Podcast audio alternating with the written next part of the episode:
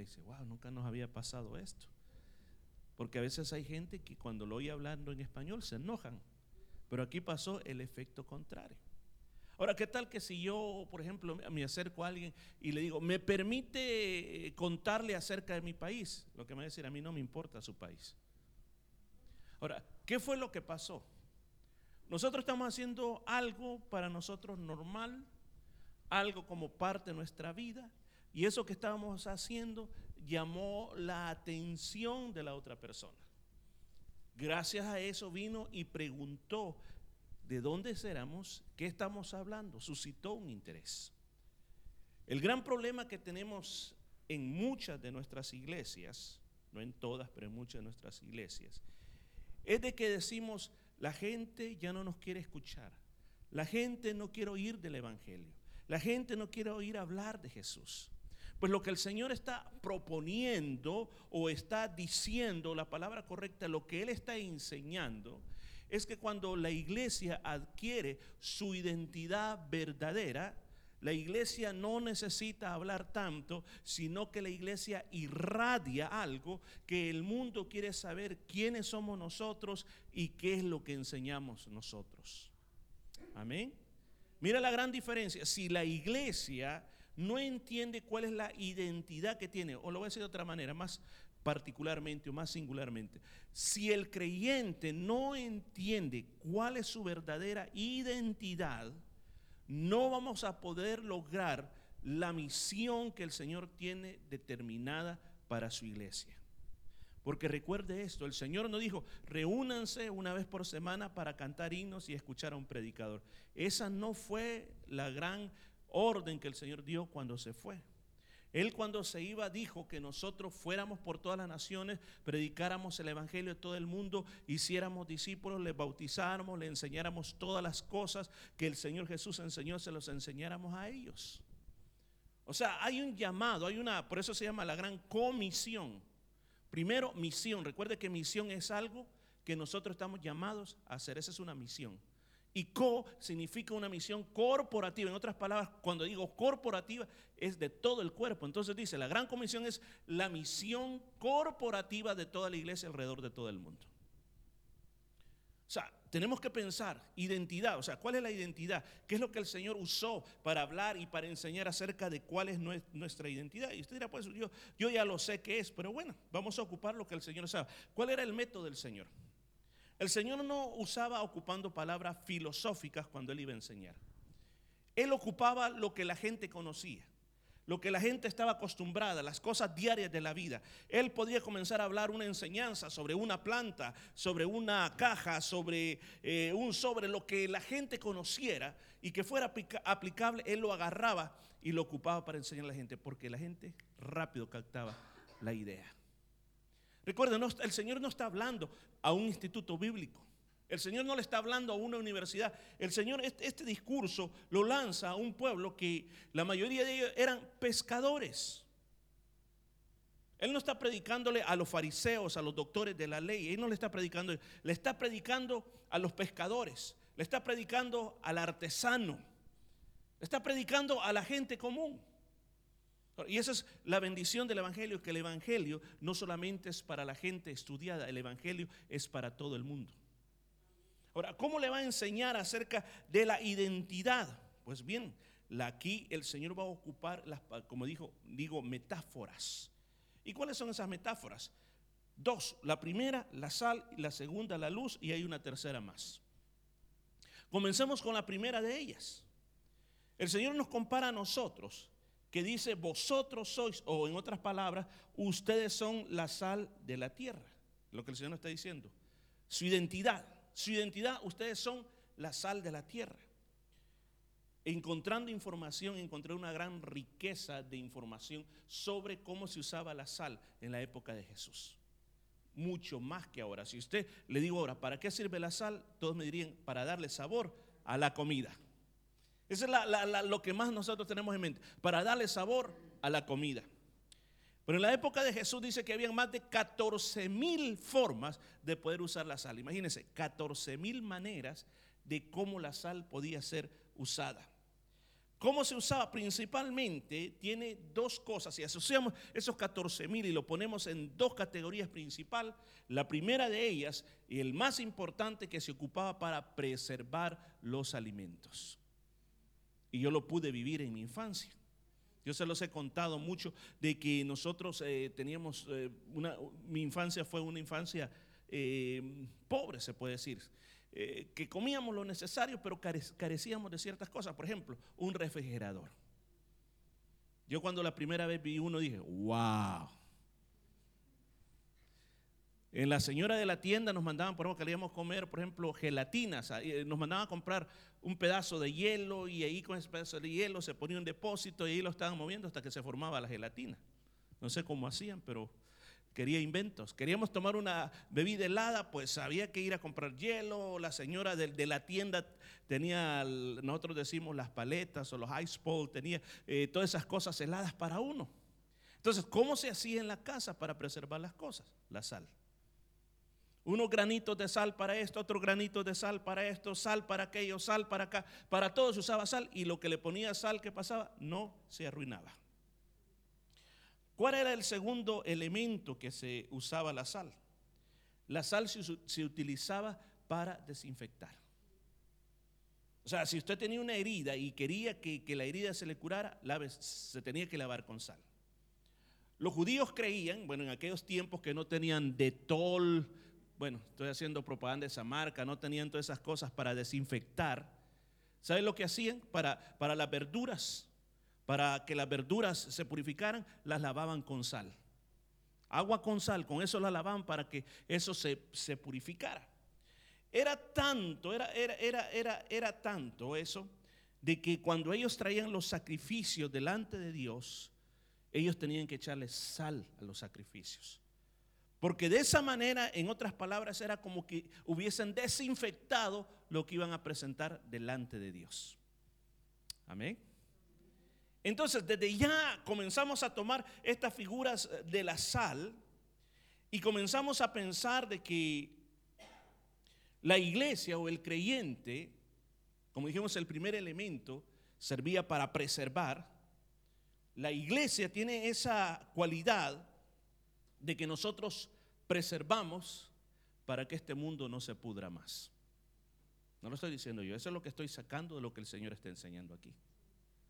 La segunda cosa que él está enseñando es que, que la iglesia o el cristiano tiene ese antiséptico para sanar las heridas del mundo. O sea, ¿de dónde viene eso? No es que procede de nosotros mismos, sino que proceda del Señor. Por ejemplo, Levítico 2.13, hay una, una, cita ahí que, donde dice la, Biblia que, que, todos los sacrificios que se hacían delante de Dios tenían que, que ponerle sal.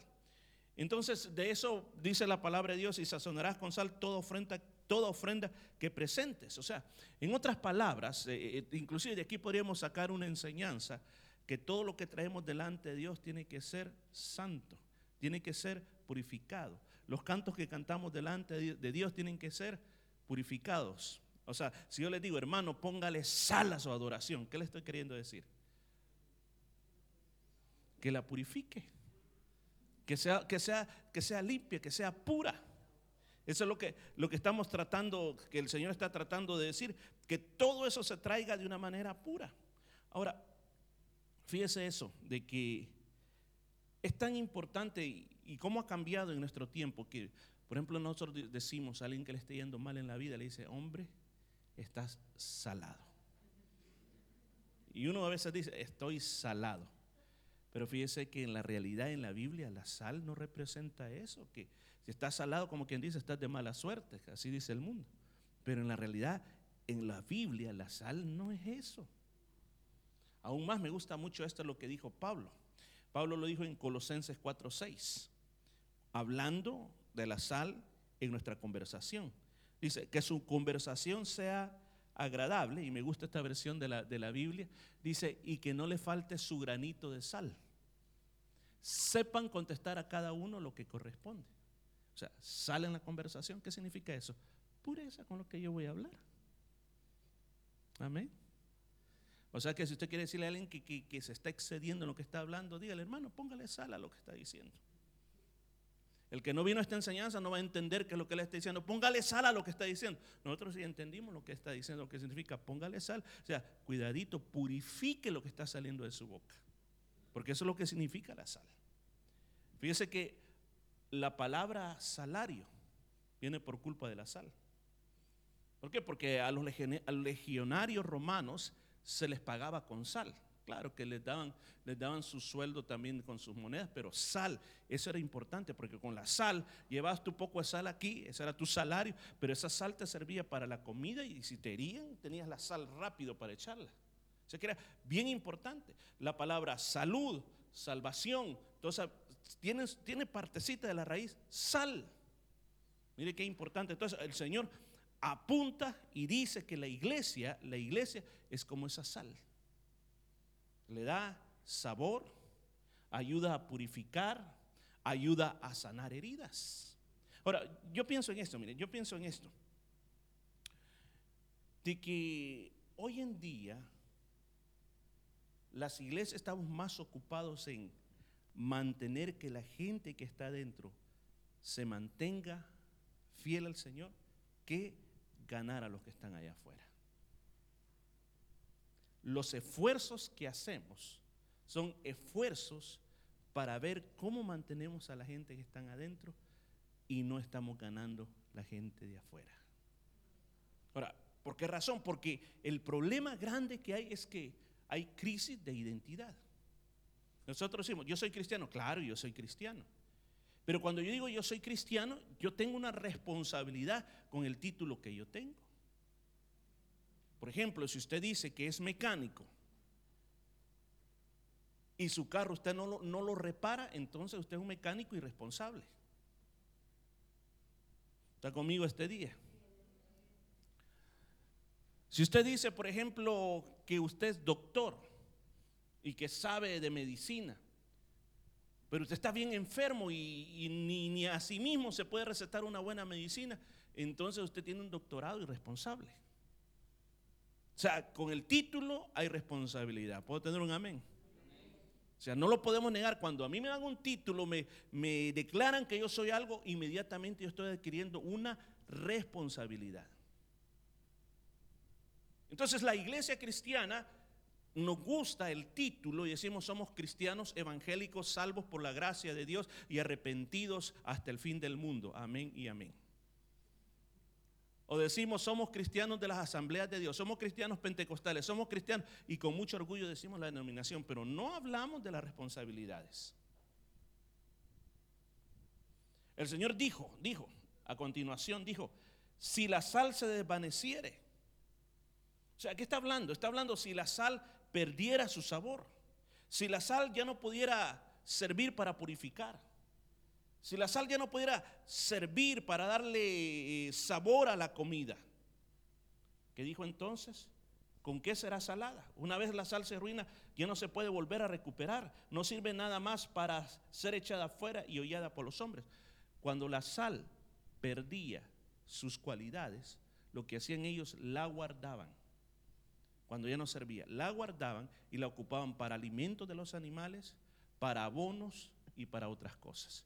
O cuando caía mucho, mucho hielo y las calles estaban, o estaban muy, muy congelados, tiraban la sal para limpiar. Pero ya no era para lo bueno, para lo original que fue determinado. Pensemos otra vez, pensemos en identidad. Veamos lo que dice Marcos capítulo 9, 50. Dice, buena es la sal, mas si la sal se insípida, ¿con qué la sazonaréis? Tener sal en vosotros mismos y tener paz los unos con los otros. O sea, el evangelista Marcos aún va más allá y habla de tener sal con nosotros mismos. Ahora, tener sal con nosotros mismos quiere decir tener sabor, entender lo que tenemos que hacer. Y dice, y tengan paz los unos con los otros. Lucas 14, 34 y 35, la sal es una cosa buena, pero si la sal deja de ser sal, ¿con qué se va a salar de nuevo? Ya no sirve para el campo, ni para el estiércol, se le tirará fuera. Escuchen pues si tienen oídos. ¿Qué es lo que me está queriendo decir esto? Nosotros podemos perder nuestro sabor. Sí, hermanos, podemos perder nuestro sabor. Perder el sabor trae consecuencias. Porque cuando perdemos el sabor ya no servimos. Y si ya no servimos, entonces, ¿para qué es nuestro cristianismo? Yo oigo, tantas expresiones, tantas veces, hermanos, tantas veces. Y usted mismo me recordará lo que le estoy diciendo. Tantas personas que pasan aquí adelante y dicen, bueno, yo no quiero ser un cristiano de bancas, bueno, yo no quiero estar sentado. Es que le digo, no, la comisión de un hombre no te va a hacer una persona diferente. El retomar nuestra identidad nos va a hacer una persona diferente. ¿Aló? Muchos están esperando ser activados por un hombre. Que un hombre te active, te dé una credencial para entonces comenzar a hacer algo. Pero mientras no tienes una credencial, mientras no tienes un llamado, pues inmediatamente digo, bueno, estoy sentado, bueno, yo no hago nada. Le digo, cuando entendemos la identidad, yo inmediatamente digo, yo sirvo para darle sabor a este mundo, yo sirvo para sanar heridas, yo sirvo para algo. Es automáticamente, no es algo que el Señor me va a usar un día, no, desde que te lo conociste ya está ese llamado dentro de usted. El problema es que muchas veces perdemos el sabor y cuando perdemos el sabor ya no servimos para nada. Hay iglesias, por ejemplo, recuerdo las siete iglesias de Apocalipsis.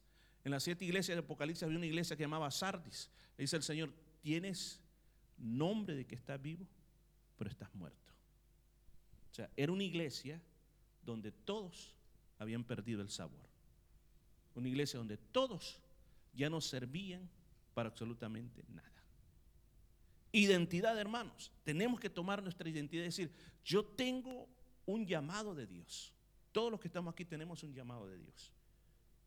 Pero ¿cuál es tu llamado?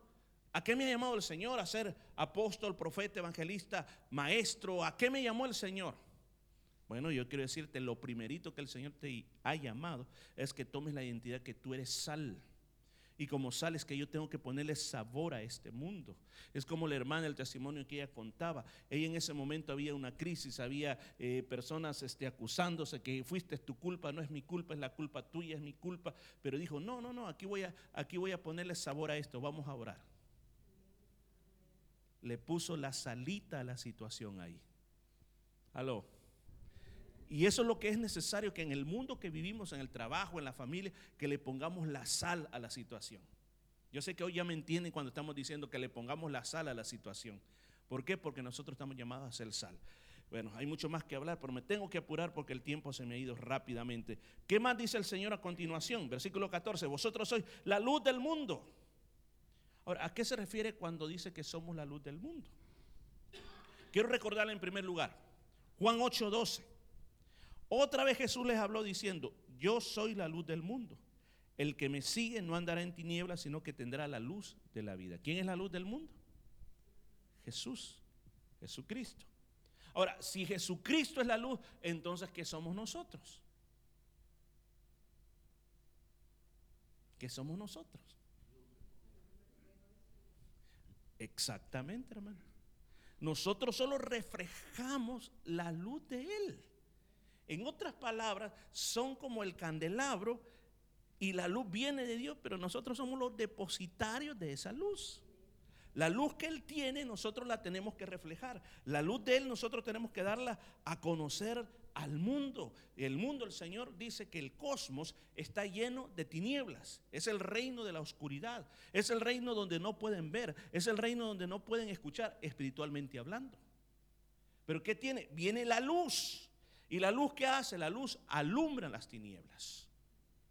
Ahora, voy a hacer un pequeño paréntesis, porque lo que encuentro también en medio de todo esto es que el Señor dice, una ciudad asentada sobre un monte no se puede esconder. O sea, sal, luz y la ciudad asentada sobre un monte. ¿Qué significa eso? Imagínese usted una montaña muy alta. Y en la punta de la montaña hay una ciudad con todas sus luces. Donde quiera que usted esté, usted va a poder ver la luz de esa ciudad. ¿Por qué? Porque está elevada y nadie puede pasar desapercibida que hay una ciudad elevada en esa montaña. Ahora, ¿cómo se aplica a nosotros la iglesia? La iglesia tiene que ser visible para el mundo. O sea, ¿en qué aspecto? La iglesia tiene que ser conocida por el mundo. Si una iglesia no es conocida por el mundo, su comunidad está en problemas esa iglesia. Usted puede decir hoy en día, ya le predicamos a todos, hemos hablado a este, hemos hablado aquí y allá. Eso es bueno, porque nos hemos puesto en la cumbre del monte diciendo, hey, aquí está el lugar de salvación, aquí estamos, les hablamos y donde quiera que ustedes vayan, miren que existe una iglesia, un lugar donde ustedes pueden ser salvos. Esa es la función de la iglesia. La iglesia no está para meterse en medio de la jungla y esconderse entre los árboles y que nadie sepa dónde está la iglesia. Algo que tratamos de hacer en esta iglesia es que esta iglesia sea conocida entre todos los medios. Que nos conozcan, ya sea por bueno o por malo, como sea, pero que sepan que existe esta iglesia. Que sepan y que se den cuenta que estamos, que estamos aquí. El carcelero de Filipos agarró una espada y se iba a matar. Todos los presos se habían escapado aparentemente y vio las, las celdas abiertas y entonces dijo, bueno, lo que me toca es que a mí me van a cortar la cabeza, prefiero matarme yo y no que me corten la cabeza y que mi familia quede en vergüenza. Pero cuando iba a meterse esa espada, le dice el apóstol Pablo, hey, no te mates, todavía estamos aquí. Y ese es el llamado para esta iglesia. Esta iglesia que le dice al mundo, hey, no te hagas daño, todavía estamos aquí. Todavía estamos aquí alumbrando. Todavía tenemos una solución para tu vida. Ahora todavía tenemos una solución para cada comunidad para que no se pudra. Porque usted sabe la, cantidad de cosas que pasan en nuestra comunidad. Tantas cosas que hemos oído. Recuerdo un caso que nos vinieron a contar de, de una persona muy conocida y quizás ustedes la recordarán. Que creo que era fin de año, sale de la fiesta, va a su casa y se quita la vida. Y todo el mundo dice, wow, pero si estuvo en la fiesta, estuvo feliz, estuvo contento pero se quitó la vida cuando iba a la casa. O sea, hay tantas cosas que pasan en el mundo, personas, escuchen bien, no solo los que se han matado, personas que están eh, en los vicios, en drogas, personas que están alcoholizadas, personas que están destruidas y de repente alguien de la iglesia, no necesariamente tiene que ser el pastor, tiene que ser alguien del cuerpo de Cristo que va con un mensaje de esperanza que va con un mensaje de paz de parte de Dios, para que la gente sepa de que nosotros existimos. Esta comunidad donde nosotros vivimos, este lugar, tiene que saber que nosotros existimos. Me recuerdo en una ocasión, el esposo hermana dice, me dice, mira, me dice, hay una persona que quisiera que fuéramos a visitar, está en el hospital, en el Royal Pero Y le digo, bueno, vamos. Y recuerdo que llegamos, esta persona estaba ahí por causa del alcoholismo, estaba muy mal, estaba con una cirrosis muy mal esta mujer. Y recuerdo que entramos a la habitación y estaba el hombre sentado y cuando nos vio nos dijo, ¿y ustedes quiénes son? Y bueno, el hermano lo conocía, le dijo, mira, le dijo, nosotros, este, yo traigo al pastor para que ore por tu esposa y, Dios la va a sanar. Y le dice, mire, le dice, yo soy católico, le dice, he sido sacristán, le dice, y yo no quiero ningún evangélico aquí, yo no sé. ¿Y quién les dijo que mi esposa estaba así? Y entonces interviene yo, mire, le dije, lo único que queremos hacer es orar y nos vamos. Yo no necesito sus oraciones, váyanse de este lugar. Ok, le digo, vámonos, le digo. Ok, le dice, perdonad que te molesta. no habíamos caminado ni cuatro pasos cuando dice, hey, vengan, vengan, vengan, vengan, vengan para acá. ¿De qué iglesia vienen? Ah, nosotros somos de la iglesia, eso es el camino de la iglesia hispana. Ok, ore por favor. El hombre cambió. Oramos por la esposa y después el hombre no, no paraba de decir gracias, gracias, gracias por venir a orar por nosotros. Y nos fuimos. Lo que hizo Dios con esa mujer al final no lo sabemos, pero sí pudimos mostrarle la luz de Dios, la sal de Dios, de que tenemos algo para darles. Ese es nuestro trabajo, iglesia. Eso es lo que nosotros tenemos que hacer en nuestro caminar, en nuestra vida. Marcos 4:21 dice, también les dijo, ¿acaso se trae luz para ponerla debajo de un almud o una caja, en otras palabras, o debajo de la cama? ¿No es para ponerla en el, en el candelero? Una luz no es para meterse debajo de una caja. Hay un festival judío que se llama Hanukkah. Hanukkah es un candelabro de nueve brazos. La Hanukkah es casi como la equivalencia de nuestra Navidad. Ellos no celebran Christmas, ellos celebran Hanukkah. Ahora, algo que esto ya en la época de Jesús se celebraba. ¿Y qué es lo que hacían? Lo que hacían era lo siguiente. y todavía lo siguen haciendo. Cuando llega esta fiesta, ellos durante nueve días tienen que encender en ese candelabro de nueve brazos una velita hasta que esté encendido las nueve velas. Hay una razón, pero me va a tomar tiempo explicarlo, así que no va a ser por qué tienen que hacer eso. Pero lo que me interesa y lo que vengo es esto.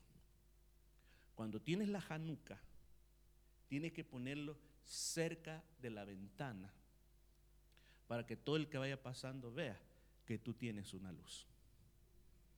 Y es un espectáculo bonito ver todas las casas que tienen su januca y que las casas tienen una luz. A eso se refería el Señor cuando Él está diciendo para que dice puedan ver vuestra luz y así alumbre vuestra luz delante de los hombres para que vean vuestras buenas obras y glorifiquen a vuestro Padre que está en los cielos. ¿Qué es lo que termina diciendo? Y voy a terminar aquí. Yo creo que como iglesia y como creyentes tenemos que provocar al mundo a que glorifique a Dios a través de nuestras obras. Porque recuerden, no son nuestras obras humanas. Versículo eh, Mateo 5, 16. Vamos a verlo como dice en esta versión de la Biblia. Hagan pues que brille su luz ante los hombres para que vean estas buenas obras y por ello den gloria al Padre y ustedes que están en los cielos. O sea, por lo que estamos haciendo, hacemos que la gente glorifique a Dios. O sea, que ese es el trabajo de la iglesia, esa es parte de nuestra identidad, cuando somos sal y cuando somos luz eh, o cuando somos una ciudad asentada sobre un monte alto. Ahora, veamos y, pongámoslo dentro de la perspectiva personal. Somos cristianos, ok, somos cristianos. El Señor dice que tenemos que ser como sal, tenemos que ser como luz, repito, y como una ciudad asentada sobre un monte. La gran pregunta final es esta. Como cristianos estamos haciendo eso. Como iglesia estaremos haciendo eso.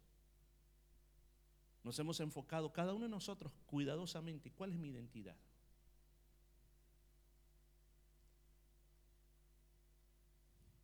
Y por un momento, o sea, detenernos a pensar, o sea, si yo no estoy siendo luz, no estoy siendo sal, no, estoy siendo alguien que visible, que muestra las obras de Jehová. Y mire, atención aquí. No estoy hablando de los que parlan demasiado. Estoy hablando de los que muestran bastante. Porque hay muchos que pueden hablar, pero no pueden hacer. Y yo he logrado ver y llegar a la conclusión que la gente cree más a lo que miran en ti que lo que tú hablas. En mi vida personal yo he visto muchas puertas abiertas y he llegado a lugares donde nunca me he imaginado, no por esta boca, no por esta lengua, sino por las obras que yo he hecho. Así quiere el Señor que impactemos, impactemos, claro, impactemos. Influenciemos, sí, pero influenciemos. ¿Cómo? Haciendo las obras de Dios. ¿Cómo? Como el ejemplo. ¿Qué ejemplo estamos dando ante la comunidad? ¿Qué ejemplo estamos dando ante los de afuera? Eh, ¿Qué es lo que hacemos nosotros? Mostramos las obras de Dios. Pueden ver a Jesús a través de nosotros. Pueden ver la luz de Dios a través de nosotros. Si la respuesta es no, entonces, hermanos, hay problemas. Y con esos problemas nosotros no vamos a poder salir adelante.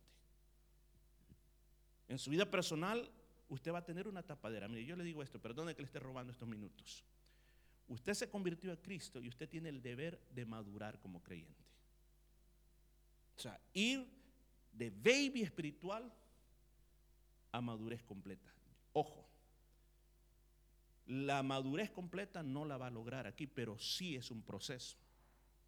Pero usted tiene que ir, como la Biblia dice, de gloria en gloria.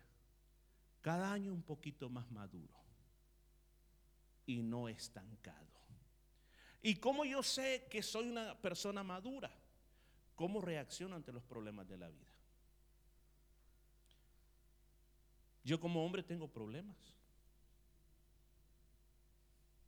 ¿Sabe usted cómo yo reaccionaba ante los problemas de la vida cuando yo era un niño? Me ponía a patalear, a gritar, a llorar. Me iba a la cama a llorar me portaba mal, porque yo no estaba de acuerdo con eso. Eso es lo que uno hace de niño. Rompe cosas. Pero hoy cuando tengo problemas en la vida, ¿sabes lo que hago yo? Yo me, caigo. ¿Que hay que llorar? Sí, uno llora, pero ya no como antes, ya no comienza a y entonces viene, ay, mi niñito, chucu, ya a consolarme. No, no, no, no funciona así. O sea, ¿qué es eso? Símbolo de madurez. Cuando yo estaba chiquito, no había comida. Quiero comer, quiero comer, y quiero comer, y no hay comida. Y comía a llorar porque quería comer. Y ya mi abuelita tenía que ver qué hacía para darme comer. Pero hoy voy, ah, ¿hay algo que comer? No, todavía no está. Bueno, no, no, no te preocupes. Aquí veo que como. A veces ella sale o alguna reunión de mujer y usted cree que estoy en la casa. ¡Ey, purate que tengo hambre! ¡Ay, no aguanto el hambre! No, yo puedo cocinar, hago mi comida y yo como y hasta le tengo lista a ella cuando regrese. ¿Qué son? Símbolos de madurez.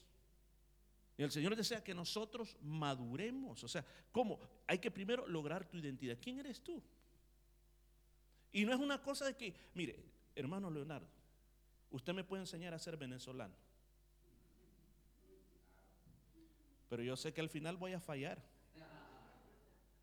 ¿Por qué? Porque todo el tiempo voy a estar, ¿y cómo dicen? ¿Y cómo dicen los venezolanos esto? ¿Y, cómo dicen esto? ¿Y, ¿Y, cómo hablan? ¿Cuál es el acento? ¿Y cuál es la comida de ellos? Ay, Dios mío, se me ha olvidado. ¿Cómo puedo ser un venezolano? No voy a poder. Pero dígame que sea salvadoreño, sí. Que usted sea chileno, sí. Se le nota. Se le nota por la comida que consume, por la manera de hablar, se le nota. Entonces así quiere el Señor, que nosotros no andemos, ay, tengo que ser cristiano, tengo que hacer esto, tengo que hacer allá, o tengo que hablarle de Cristo, tengo esta cosa y tengo esa preocupación, vas a fallar. Pero cuando tú entiendes quién tú eres, tú haces lo natural. Esa es tu forma de ser, esa es tu forma de vivir. Y simplemente tú y la gente dice, hey, hey, hey, hey, este, no sé por qué, pero este tiene algo que a mí me gusta. Yo no sé qué, qué es. Y ya la persona se te acerca, mire, fíjese que me está pasando este problema. ¿Podría orar por mí? ¿Podría ayudarme? Y te dice, wow, Señor, cuántas puertas me, me estás abriendo, Señor. ¿Cuántas puertas, Señor, tú estás teniendo delante de mí, Señor? ¿Cuántas puertas?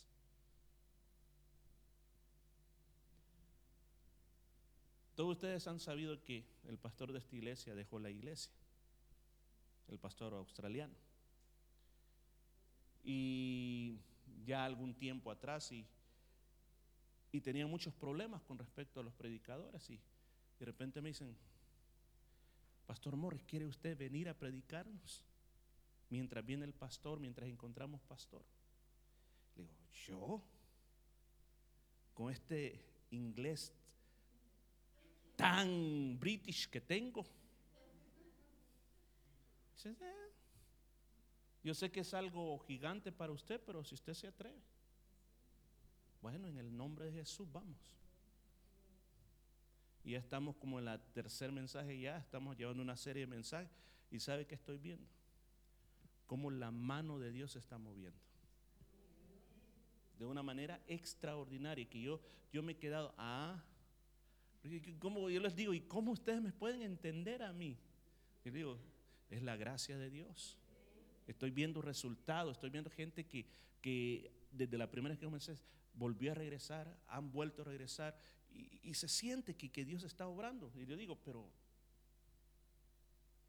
por este. ¿Cuál es el punto que quiero poner? ¿Por qué? Oh, se está dando flores o aires. No, no, yo lo que le quiero poner este punto. Las obras hablarán por usted mismo. Las obras que usted está haciendo le van a abrir puertas. Esta iglesia va a ir más lejos cuando simplemente seamos lo que somos en realidad. ¿Y quiénes somos? Somos hijos de Dios. Y si somos hijos de Dios, ¿qué tenemos que tener? La luz de Dios. Somos hijos de Dios, ¿qué somos? Somos la sal de Dios. Si somos hijos de Dios, somos la iglesia del Señor, somos la ciudad asentada sobre la montaña. Yo este día quiero animarlo, por favor, que camino a casa o este momento pensemos cuál es tu identidad. ¿Cuál es tu identidad? ¿Cómo te estás sintiendo últimamente?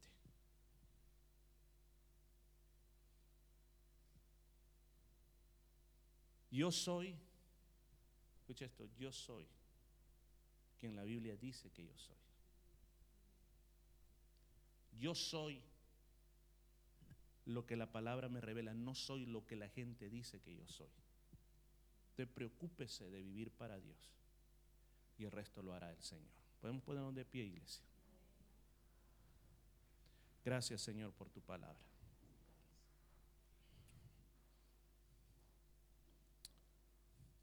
Este día le he contado algunos secretos, pero por favor no le voy a contar a nadie, hermano.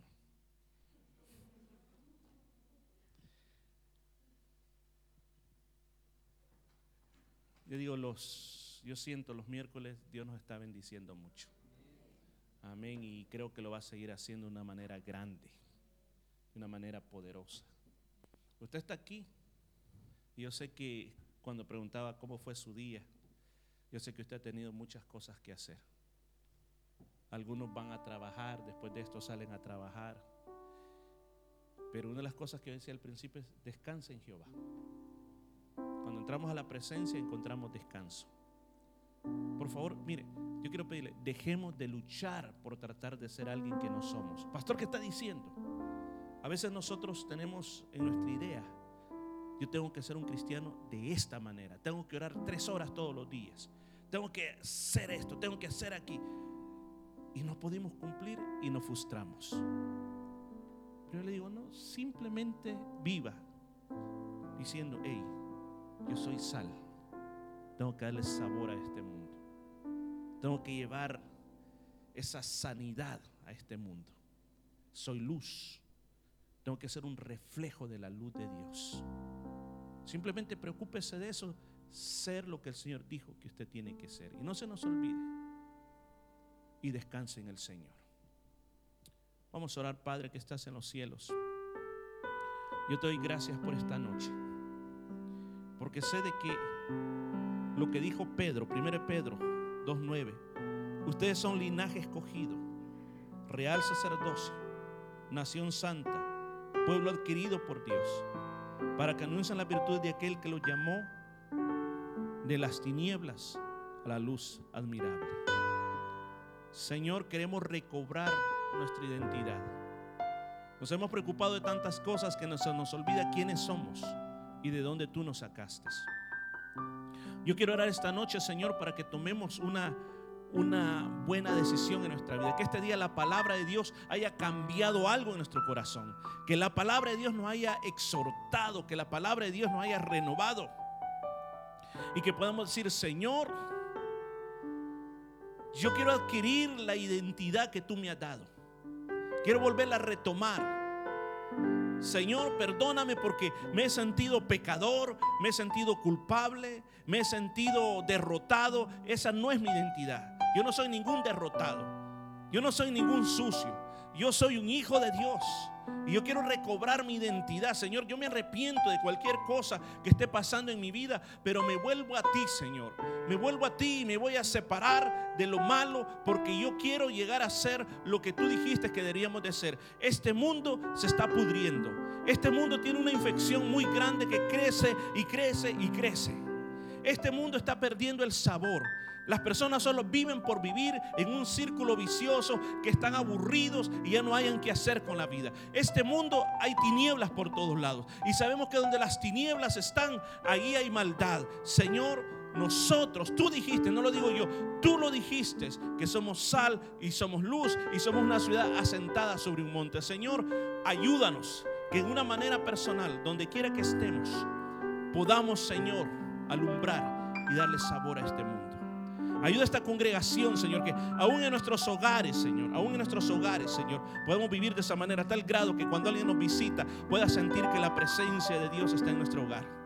Ayúdanos, Señor, a que donde quiera que vayamos en el trabajo, nosotros llevemos esa presencia, nosotros llevemos esa luz, donde quiera que andemos, en la calle, en el shopping center, que esa luz nos rodee para que, Señor, el mundo pueda glorificar a Dios, decir, mira, mira, mira lo que está ahí, mira lo que tiene, mira, yo quiero de eso, yo quiero ir a esa iglesia, quiero conocer lo que ellos tienen, quiero ir a conocer y saber cómo es que ellos hacen para tener esa presencia en su vida, para tener esa presencia en su corazón Oh Padre, yo te glorifico, te adoro, Señor, porque hoy adquirimos nuevas fuerzas en ti. Adquirimos nuevas fuerzas en ti, Señor. Gracias, Padre mío. Gracias por tu palabra poderosa, Señor. Gracias porque tú hablas a nuestro corazón, Señor Jesús. Gracias, Señor. Gracias, Señor. Espíritu Santo, te necesito. Te necesito, Espíritu Santo. Vámonos cantando esta canción y nos vamos a casa. Gracias, Señor. Espíritu Santo, te necesito.